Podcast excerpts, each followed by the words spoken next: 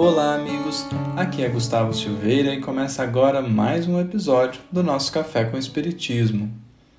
Hoje gostaríamos de comentar um trecho da resposta da questão 888, letra A, de O Livro dos Espíritos, que foi ditada por São Vicente de Paulo.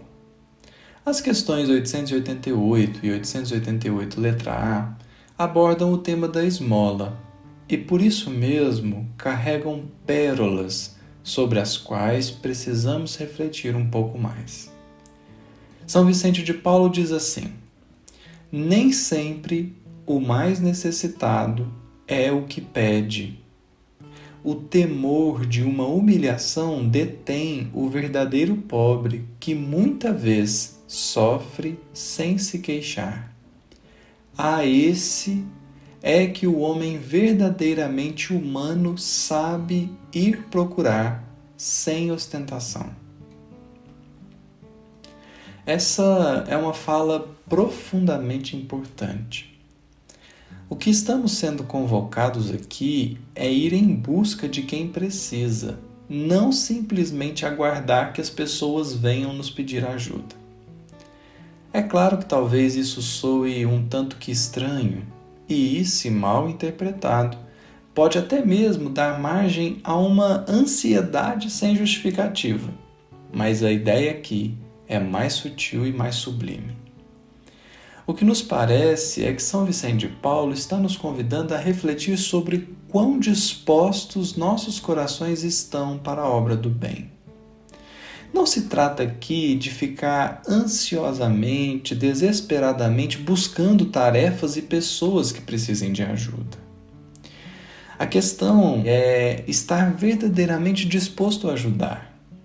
É estar com o coração à disposição do Criador a fim de que Ele mesmo nos conduza nas sendas que precisamos trilhar.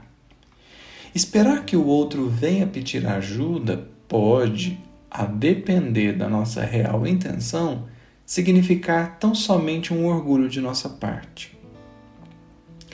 Talvez fique mais claro se perguntarmos assim: o que nos impede de ir ao encontro de quem precisa de ajuda?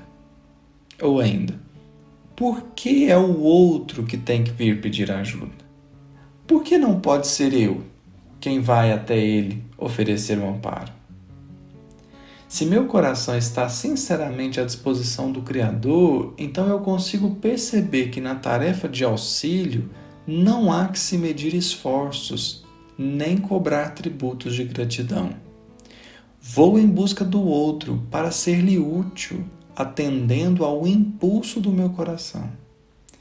E é aqui que uma mensagem do benfeitor Emmanuel se torna profunda e sublime é quando nós percebemos que a caridade deve representar não a obrigação, não o fardo, não uma imposição, mas deve representar a sublime presença de Deus a nos movimentar a alma.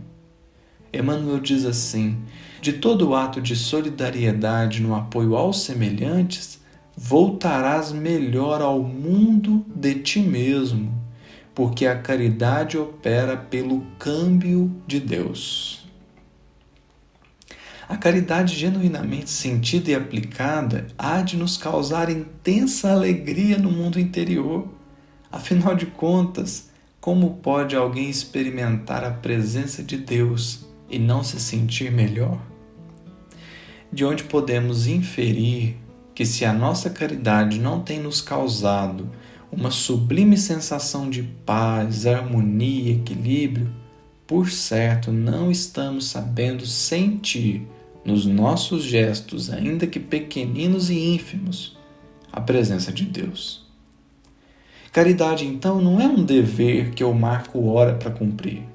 Isso pode sim ser expressão do bem, mas não raro é exatamente esse tom de obrigação que nós colocamos em torno da caridade que tisna o brilho e deixa ela com um caráter mais pesado e sombrio, fazendo com que muitos de nós desistamos da tarefa. Caridade é, portanto, uma disposição da alma. Então, se precisar ir em busca da pessoa, não será problema. porque quem escolheu amar não pode contar distância. Um grande abraço a todos e até o próximo episódio do Café com Espiritismo.